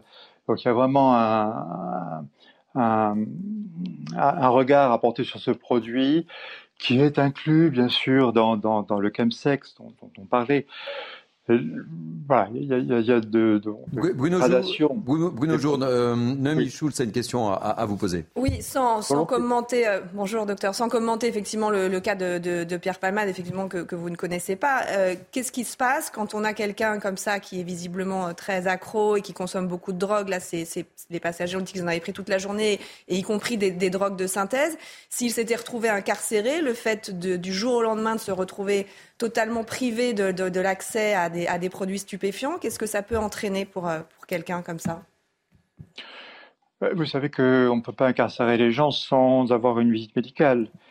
Hmm, donc en théorie, euh, le, médecin là décide si l'incarcération est possible. L'incarcération n'était peut-être pas du tout indiquée, et c'est l'hospitalisation. Donc ce sont des soins, euh, des soins euh, qui, prolongent qui, sont dans le cadre contraint. Mais est-ce que ça veut donc dire que c'est peut-être ce qui a pesé dans la décision, que ça aurait été dangereux pour lui de l'incarcérer et de le priver effectivement de, de soins très précis liés à sa consommation importante de produits stupéfiants? Sa consommation et le choc de ce qu'il vit en ce moment, évidemment. Oui, nos jours, merci. Je rappelle que vous êtes médecin addictologue. Merci euh, pour votre témoignage. Que va-t-il se passer très concrètement maintenant, euh, Noémie Scholz, sur la procédure? Euh, bah, donc l'enquête va se poursuivre. Encore une fois, il y a un juge d'instruction qui prend la tête maintenant des, investigations avec un certain nombre d'éléments qu'il reste encore à, établir. Euh, vous savez qu'il y a d'abord deux enquêtes qui ont été ouvertes, celle sur l'accident et celle sur euh, euh, la, consommation et l'usage de produits stupéfiants. sur l'accident, encore une fois, il va falloir établir à quelle vitesse roulait Pierre Palmade, s'assurer qu'il n'a pas pu y avoir un problème technique, une défaillance du, véhicule. Personne pour le moment ne fait état de cela, ni lui ni les passagers disant qu'il a perdu le contrôle, mais il va falloir que des experts en, en accidentologie euh, établissent ça euh, euh, précisément. Il y a bien sûr la question de l'état physique des victimes, donc la femme enceinte, cet enfant mort-né, et puis le père et, son fils qui sont toujours dans un état très grave à, l'hôpital. la suite, c'est donc une enquête qui va se poursuivre, et à plus courte échéance, cette, cette audience donc devant la, la Chambre d'instruction de la Cour d'appel de Paris pour se repencher sur la question de la détention provisoire pour, pour Pierre Palman. Mais en tout état de cause, une enquête comme ça, ça prend du temps, plusieurs mois. Donc, pour le procès, il ne faut pas imaginer que, Pierre Palmade sera jugé avant un an, un an et demi euh, à minimum. Naïma Fadel. En fait, euh, moi, je voudrais rebondir sur ce qu'a dit euh, Marc tout à l'heure et Kevin aussi. C'est-à-dire que cette émotion qui est suscitée auprès des Français lambda, j'allais dire, c'est parce qu'il y a eu toute une banalisation du, mode du, monde du showbiz, euh, de, la consommation de cocaïne. On venait sans vanter pratiquement euh, dans les, grands, les chaînes de télévision de grandes écoutes, dans des émissions pardon, de grandes écoutes. Et c'est ça qui aujourd'hui nous interroge euh, aujourd'hui. Parce que cette banalisation, cette, cette excuse en fait de ce monde-là, parce que c'est un monde d'élite, fait qu'aujourd'hui, eh bien, l'émotion est encore plus grande que face à un, drame euh, routier. Et moi, je voudrais aussi interroger la question de la prévention. La prévention. Aujourd'hui, dans notre pays, on a environ 600 000 consommateurs de cocaïne, environ 5 millions de cannabis. Et moi qui travaille sur les quartiers, je vois le dégât que ça fait au niveau de notre jeunesse. Ah, Il faut savoir que le décrochage scolaire aujourd'hui commence dès le collège et souvent du fait de, la consommation de cannabis qui parfois bousille les, Parfois en primaire. Euh, bon, on va, on va dire que le décrochage, en, tout cas, et il est corollaire au fait d'avoir consommé. Et aujourd'hui, l'État, c'est du bout des lèvres qu'il fait une prévention digne de son nom. Je voudrais qu'on fasse une prévention, mais qui aille vraiment au plus près de, la réalité de cette consommation et des dégâts qu'elle fait. Alors, euh, Noémie euh, évoquait euh, les, blessés graves. je vous propose d'écouter le reportage de, Jeanne Cancard qui s'est entretenu avec des membres de, la famille des blessés. Une semaine après l'accident qui a eu lieu sur cette route de Seine-et-Marne, l'état de santé des victimes reste inquiétant. Selon les membres de la famille que nous avons rencontrés, le conducteur du véhicule est toujours plongé dans le coma et présente de multiples fractures, notamment au niveau du pied, des jambes, du bras et de l'épaule. Ce père de famille de 38 ans a déjà subi plusieurs opérations et une septième devrait prochainement avoir lieu. À ce stade, d'après sa famille, les médecins ne savent pas s'il pourra remarcher normalement. Son fils de 6 ans, qui était le passager arrière au moment de l'accident, est lui sorti du coma. Toujours selon nos informations, en raison de sa mâchoire cassée, il ne peut ni manger, ni boire, ni parler normalement. Concernant la troisième victime, la passagère avant, son état de santé est jugé moins inquiétant, mais la jeune femme de 27 ans reste hospitalisée. L'enfant qu'elle portait et qu'elle a perdu après l'accident devait naître au mois de mai, après plusieurs tentatives de fécondation in vitro. Allez Noémie, j'aimerais qu'on évoque maintenant le, statut des passagers. Qu'en est-il? Oui, ils étaient euh, recherchés euh, et ils sont, eux, poursuivis. Enfin, ils étaient pour la non-assistance à personne en danger. Ils n'étaient pas au volant, on ne peut pas leur reprocher euh, l'homicide et, et, blessures involontaires comme à, Pierre Palmade. Mais ils étaient effectivement sous le coup d'une enquête ouverte pour non-assistance à personne en danger puisqu'ils ont pris la fuite. Ils, ils, ils sont partis avant l'arrivée des euh, policiers et euh, ils sont sortis hier à l'issue de la présentation devant le juge d'instruction, non pas mis en examen pour non-assistance à personne en danger, mais uniquement sous le statut de témoin assisté, qui est le, degré inférieur en, l'état actuel des choses. S'il restait sous ce statut de témoin assisté, il ne serait pas jugé. Alors ça, a surpris beaucoup de monde. Il faut imaginer que la raison pour laquelle le, juge d'instruction a pris cette décision, c'est au regard des éléments qu'ils ont pu apporter euh, pendant leur garde à vue et notamment ils ont euh, euh, expliqué qu'ils étaient partis à partir du moment qu'ils avaient quitté les lieux de l'accident. Et encore une fois, je, reprends les explications qu'ils ont apportées, qu'ils avaient pris la fuite, qu'ils étaient partis à partir du moment où des personnes s'étaient arrêtées, notamment un pompier, une infirmière, des gens qui s'occupaient des blessés, et ont-ils dit, nous, on ne pouvait absolument rien faire pour ces personnes qu'on le rappelle, qui était très grièvement blessé, et c'est pas n'importe qui, effectivement, qui peut euh, porter assistance dans ces cas-là. Ce sont les explications qu'ils ont apportées. Visiblement, ça a convaincu euh, le juge d'instruction. Ça peut encore évoluer pendant l'enquête. On peut imaginer qu'à nouveau, hein, on passe euh, sous le statut de, de, mis en examen. Mais je propose d'écouter l'avocate d'un des deux passagers qui est même allé plus loin en disant que son client avait lui-même été victime de cet accident. On l'écoute.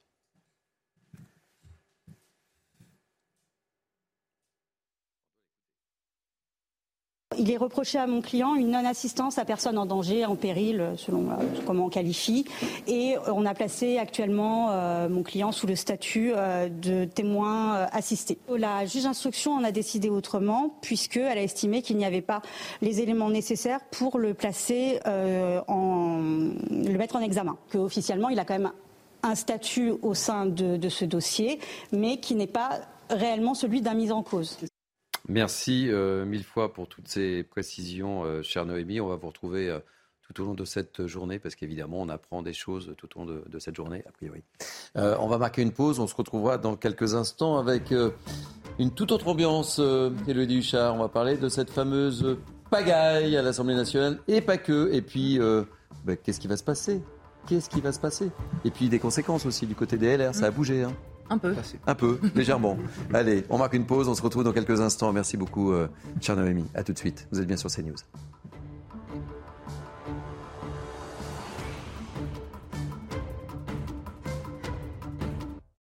Allez, c'est la dernière ligne droite pour Mini News Weekend, la partie débat. Je vous rappelle qu'à la fin de cette partie, justement, vous allez nous dévoiler, euh, mesdames et messieurs, votre coup de cœur, votre coup de griffe sur l'actualité de la semaine. Je vous attends. Euh, avec moi donc Naïm Fadel, Kevin Bossuet, Marc Vano et euh, Elodie Huchard. Et euh, justement, on va commencer avec vous, ma chère Elodie. Euh, avec ah oui, mais j'allais oublier. Vous savez quoi? J'ai oublié quoi? Le rappel des titres. Le rappel des titres. Et le rappel des titres, c'est qui? Adrien Spiteri. J'étais parti dans ma lancée avec l'Assemblée nationale. Adrien Spiteri, mille excuses. Aurélien Pradier n'est plus le numéro 2 des Républicains. Il a été démis de ses fonctions par le chef du parti, Eric Ciotti. Dans un communiqué, il dénonce ses prises de position répétées plus conformes avec les valeurs des LR. Aurélien Pradier est ouvertement opposé à une partie de la réforme des retraites. La Corée du Nord a tiré ce samedi un missile balistique intercontinental. Selon Tokyo, il serait tombé dans la zone économique exclusive japonaise. Le projectile aurait parcouru une distance d'environ 900 km. Ce tir intervient à quelques jours d'un exercice de simulation conjoint entre Washington et Séoul.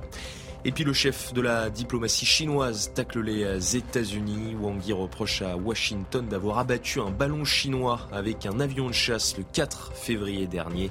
Il dénonce une réaction absurde et hystérique. Selon Pékin, l'aéronef était un simple ballon de recherche météo ayant dévié involontairement. Voilà, allez, chose promise, chose due. On va parler de l'Assemblée nationale. J'étais tellement pressé d'aborder ce ça sujet. Passionne. Ça me passionne. Euh, avant de vous interroger, on va regarder ce qui s'est passé cette nuit. C'est un sujet de Maxime Lavandier. Et il s'en est passé des choses. Un chant qui sonne comme une victoire pour les députés de la France insoumise. L'Assemblée nationale a conclu hier soir à minuit sans vote l'examen en première lecture du projet de réforme de la retraite.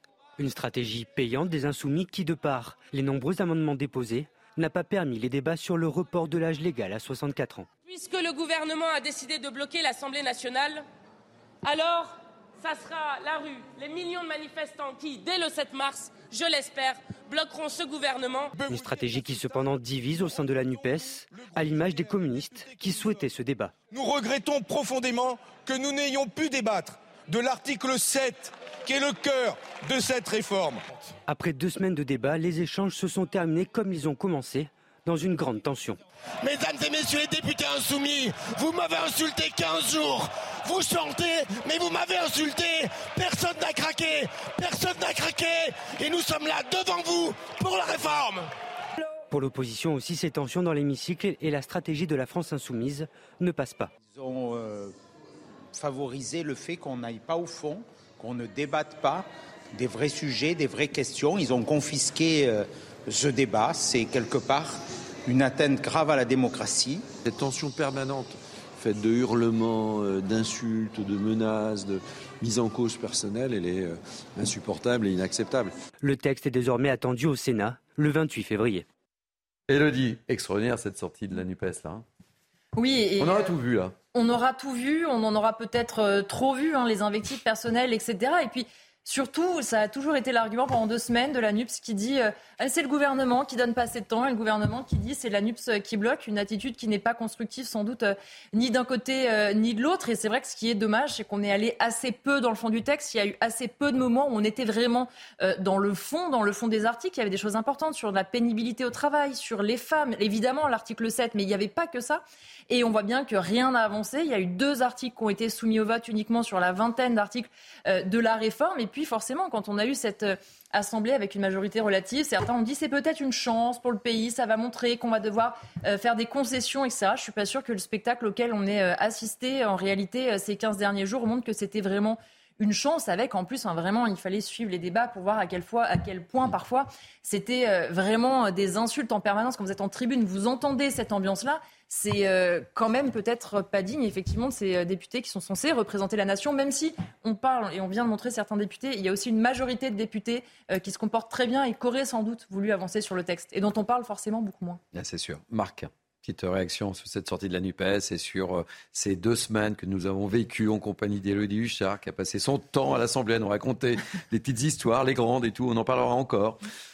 Et Elodie raconte très bien ce qui se passe à l'Assemblée. Ouais, c'est une passion d'avoir Elodie. Mais, mais, moi, mais moi je, je, dirais franchement que moi, je crains le pire dans les semaines qui viennent, puisqu'on va avoir le débat sur l'immigration. Et quand on voit le comportement de la NUPES aujourd'hui, enfin bon, je veux dire, scandaleux est le, le, terme qui vient immédiatement à l'esprit, mais ça va bien au-delà. Mm. C'est-à-dire que là, on est vraiment dans, dans la destruction du débat parlementaire, dans l'obstruction systématique. Et, et, à la fin de l'histoire, on n'aura plus de débat parlementaire, puisqu'on a d'un côté une minorité, la NUPES, qui va faire de l'obstruction en déposant des amendements, en ayant des invectives, etc. Et puis le gouvernement qui va tenter de passer des, de passer des, des lois sans majorité. Donc euh, on va marcher sur la tête dans les mois qui viennent, malheureusement. Naïma. Et puis on attend de nos députés, tout simplement, qu'ils débattent, qu'ils argumentent, euh, encore une fois dans le respect mutuel, et qu'ils ça fasse aussi euh, avancer l'intérêt euh, des citoyens que, nous sommes. Euh, ce qui est dramatique, c'est que moi j'ai le sentiment qu'on sort frustré, nous en tant que citoyens, de, de ce qui s'est passé et qu'on a été privé d'un vrai débat concernant quand même un enjeu qui est très important pour le pays. Kevin? Moi je pense que les députés ont perdu le sens de l'intérêt général et les Français sont estomaqués en voyant ce spectacle. Et je pense que ce qui les choque aussi, c'est cette incapacité, par exemple, de la NUPES à voter avec le Rassemblement national alors qu'ils sont d'accord, ou même les députés macronistes qui reprennent un amendement euh, du Rassemblement national pour le réécrire parce qu'ils ne peuvent pas voter pour l'amendement du Rassemblement national. Je pense qu'on a affaire ici à des petits jeux politiciens, une forme de sectarisme les Français en ont un petit peu ras-le-bol. Et à un moment donné, quand on prétend euh, représenter le peuple, il faut avoir un minimum d'estime à son égard. Alors justement, la transition est facile puisque vous parlez des Français. Mais justement, qu'est-ce que vous en avez pensé, vous, de ces 15 jours de débat? On vous a posé la question ce matin. Écoutez-vous et on va vous écouter nous aussi. Il y a des propos qui sont quand même euh, inadmissibles, c'est tout. Et puis c'est pour la démocratie, c'est pas un bon visage. C'est aussi humain. Euh, pour une réforme aussi importante, euh, c'est normal que les esprits s'échauffent, on va dire. Mais je pense que c'est normal, mais c'est quand même dommage, oui. J'ai trouvé ça pas vraiment digne et puis bah, en termes de débat démocratique, je pense qu'on peut faire mieux. C'est navrant. C'est navrant, ça donne une image déjà que les Français euh, ont quelques doutes sur leurs politiciens, à tort peut-être, mais là ça renforce leurs doutes. Je trouve qu'on a perdu un peu ce qu'on appelait notre bonne vieille démocratie. Voilà. Comme le titre d'une célèbre émission sur CNews, la parole aux Français. bon alors, euh, il y a des effets dominos mm. aussi, et notamment du côté des LR. C'est tombé ce matin. Ciotti, Radier, c'est la guerre. Oui, ça y est, le divorce est euh, presque consommé entre euh, Aurélien Pradier euh, et Éric Ciotti. C'est par communiqué effectivement que le président du parti a annoncé qu'il démet Aurélien Pradier de ses fonctions de vice-président exécutif. Pas question en revanche évidemment hein, de l'exclure du parti. Il dit ceci, ces prises de position répétées n'étant plus conformes avec les valeurs de cohérence, d'unité et de rassemblement qui doivent guider la droite républicaine. L'aventure personnelle dans une situation aussi grave pour notre pays ne peut se substituer à l'action collective et à l'esprit de responsabilité. Il faut comprendre qu'en fait, c'est la fin d'un long feuilleton. Aurélien Pradier qui avait été, par exemple, porte-parole de Valérie Pécresse, un poste qu'il avait demandé, que Christian Jacob avait réussi à lui négocier pour que finalement il ne fasse jamais aucun média pour défendre sa candidate. Il a été candidat aussi au Congrès. Il est arrivé en troisième position et pourtant son entourage très très présent dans l'organigramme. On a vu toutes les sorties médiatiques d'Aurélien Pradier et beaucoup pressaient Éric Ciotti de sonner à la fin de la récré en lui disant il a maintenant trop d'influence et puis surtout, il brouille le message qu'on a l'impression de comprendre là, c'est que les LR sont contre la réforme. Non, ça n'est pas si simple. Et donc, effectivement, Eric Ciotti a pris cette décision et l'a annoncé ce matin. Kevin Bossuet, ça vous inspire? Ah oui, ça m'inspire. Non, mais je ah. voudrais, je voudrais remercier Éric Ciotti pour avoir démis de ses fonctions Monsieur Aurélien Pradier, qui n'a absolument rien à faire à droite. La vérité, c'est que cet homme a une culture de radical socialiste. À chaque fois qu'il s'exprime, il s'exprime contre la culture politique du parti, une terre de radical contre la culture hein, politique du parti euh, au sein duquel il est censé euh, évoluer. Et puis, il est très minoritaire dans le parti. Euh, Elodie l'a rappelé, mais moi je me souviens de l'élection des jeunes républicains en 2021 où M. Pradier avait présenté M. Sébastien Canovas qui s'était pris une rouste par Guilhem Carayon qui est aujourd'hui le président des jeunes LR. LR, la vérité c'est que M. Pradier est un arriviste qui veut absolument de la lumière. Je pense qu'il s'est trompé de camp politique et il ne faut pas s'étonner que les électeurs de, droite, hein. il ne faut pas s'étonner que les électeurs de droite fuient la droite républicaine quand vous avez des gens comme Aurélien Pradier qui discrédite tout un parti. Allez, on va changer de sujet parce que le temps presse, il nous reste 7 minutes. Euh, mon enfant est transgenre, comment bien l'accompagner? Les transitions sont parfois difficiles. C'est le titre d'un article publié sur le site de la CAF en janvier dernier. Un article jugé dangereux par 80 professionnels de santé. Euh, explication de Michael Dos Santos et nous serons euh, juste après avec Sophie Audugé, président de SES e Éducation, comme vous le savez. On regarde le sujet d'abord de Michael Dos Santos. Pas de témoignages des professionnels de santé. Pas de mention des effets indésirables ou irréversibles des thérapies de conversion. Voici quelques-uns des reproches faits à l'article de la Caisse d'allocation familiale sur l'accompagnement des enfants transgenres. Christian Flavigny, pédopsychiatre, est l'un des 80 signataires d'une lettre ouverte adressée au ministre de la Santé François Braun. Pour lui, cette publication présente un double danger. Il relaye, sans aucune, je dirais, autre hypothèse, une thèse américaine qui est la thèse du mauvais corps, c'est-à-dire l'histoire, l'idée d'une erreur naturelle qui se serait produite. Il, abonde dans le sens, je de laisser l'adolescent ou même l'enfant, je dirais, déterminer les choses. Il n'est pas encore en mesure de déterminer pour lui-même s'il est d'un sexe ou de l'autre. S'il se montre clément avec les réseaux sociaux, accusés par certains de promouvoir la transidentité, Christian Flavini n'épargne pas les militantes des droits des personnes transgenres, les seuls à avoir été sollicités pour cet article. Il est particulièrement dangereux d'orienter d'entrée de jeu ce que font évidemment les militants d'associations vers, je dirais, l'idée qu'il y aurait, qu'il faudrait passer dans l'autre corps pour se sentir bien. Avec cette lettre ouverte, les 80 signataires réclament une nouvelle publication ou à défaut le retrait de l'article. Je vous faire agir dans quelques instants et chose promise, chose due, on va retrouver Sophie Audugé, présidente de SES e et Éducation. Soyez la bienvenue, Sophie Audugé. Vous réagissez comment à, cette tribune? Bonjour à tous. Eh ben, nous, effectivement, euh, moi j'en suis signataire hein, au, au, nom d'SOS Éducation. SOS Éducation s'est emparé de ce sujet euh, quand euh, Jean-Michel Blanquer a, produit la circulaire qui contraignait les, les, professeurs et l'ensemble du personnel éducatif à accueillir la parole de l'enfant comme étant une vérité absolue. Et c'est bien tout le problème que nous avons avec l'ensemble des professionnels qui aujourd'hui alertent, c'est que les services publics ne sont pas neutres. Et ça, c'est absolument pas normal. Les services publics ne peuvent pas, si vous voulez, faire autre chose que ce pourquoi ils sont missionnés avec l'argent des Français, c'est-à-dire assurer un service public, assurer un service d'information, de, de, de, de, prudence en l'occurrence sur ce sujet-là, et euh, ne pas être un service de commando missionnaire euh, d'une idéologie. Or, c'est exactement ce qui se passe. Euh, la CAF, euh, évidemment, hein, M. Favini l'a rappelé, hein, prend fait et cause pour une idéologie qui est l'idéologie du genre ressenti, quel que soit l'âge, et euh, cette idéologie, si vous voulez, ne laisse absolument aucune place au questionnement. Or, le problème que nous avons, et nous avons toujours bien précisé, tous ceux qui ont pris la parole sur cette question depuis maintenant presque deux ans, que nous ne nous interrogeons pas du tout sur les adultes. Évidemment que nous soutenons le combat légitime des personnes homosexuelles et transsexuelles. Ce n'est pas du tout ça le sujet. Le sujet, c'est qu'on sait que depuis une dizaine, une quinzaine d'années dans les autres pays du monde et des pays industrialisés, les pratiques de transition pédiatrique chez des enfants ont des effets irréversibles graves sur leur santé physique et psychique.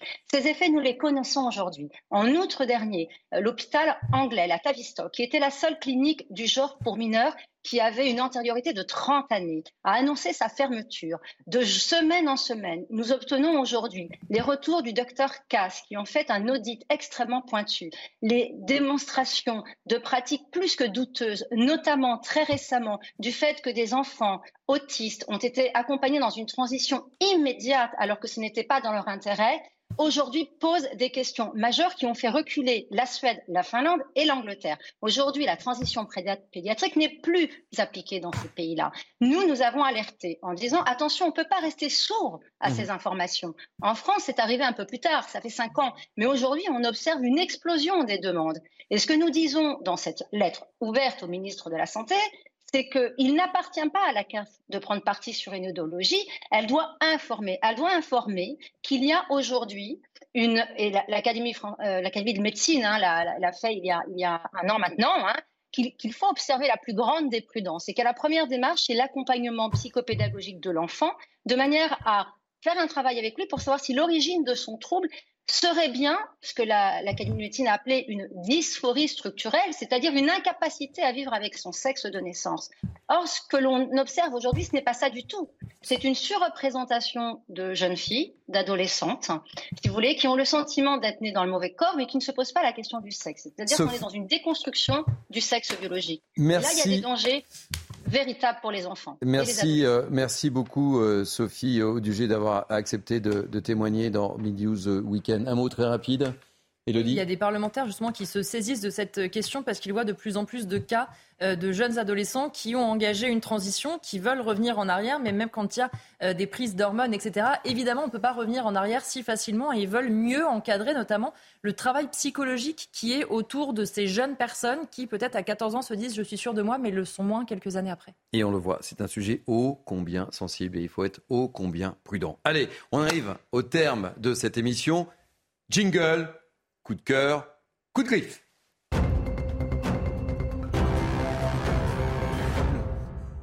Ça rigole pas. On commence par qui? Pif, pouf, paf, paf. Ah non, moi c'est un coup de cœur. Coup de cœur. Euh, coup de griffe? Coup de griffe. Coup de griffe.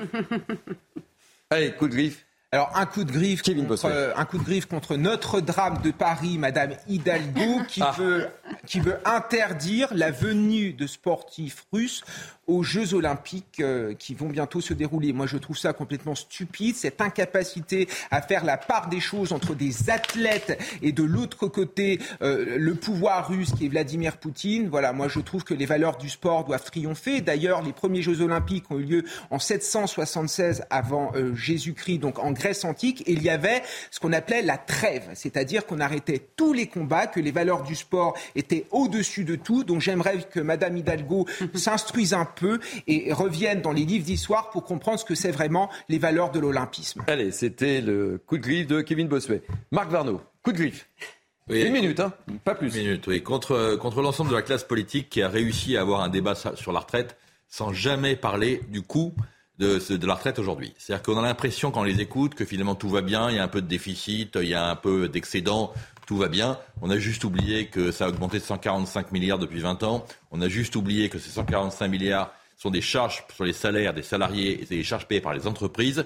C'est pour ça qu'on a l'honneur et le privilège en France d'avoir un coût du travail qui est le double de ce que les, de ce que les salariés reçoivent en, en, en revenus réels. Ça, ça a été complètement oublié. La deuxième chose qui a été complètement oubliée, si je peux juste encore une phrase, c'est que les Français sont les Européens qui travaillent le moins. On travaille 15% de moins que la moyenne européenne. Il aurait été bon de le rappeler pour expliquer l'urgence de réformer le système de retraite la France sera sans doute un des derniers pays en Europe à ne pas avoir une retraite à 65 ou 67 ans. Pas simple l'exercice, hein une minute. Hein. Naïm Fadel, coup de cœur. Oui, alors mon coup de cœur est un coup de, de cœur qui est un miroir au coup de griffe que j'aimerais asséner à NUPES et à LFI pour leur obstruction, euh, leur bordélisation de cette maison euh, du peuple.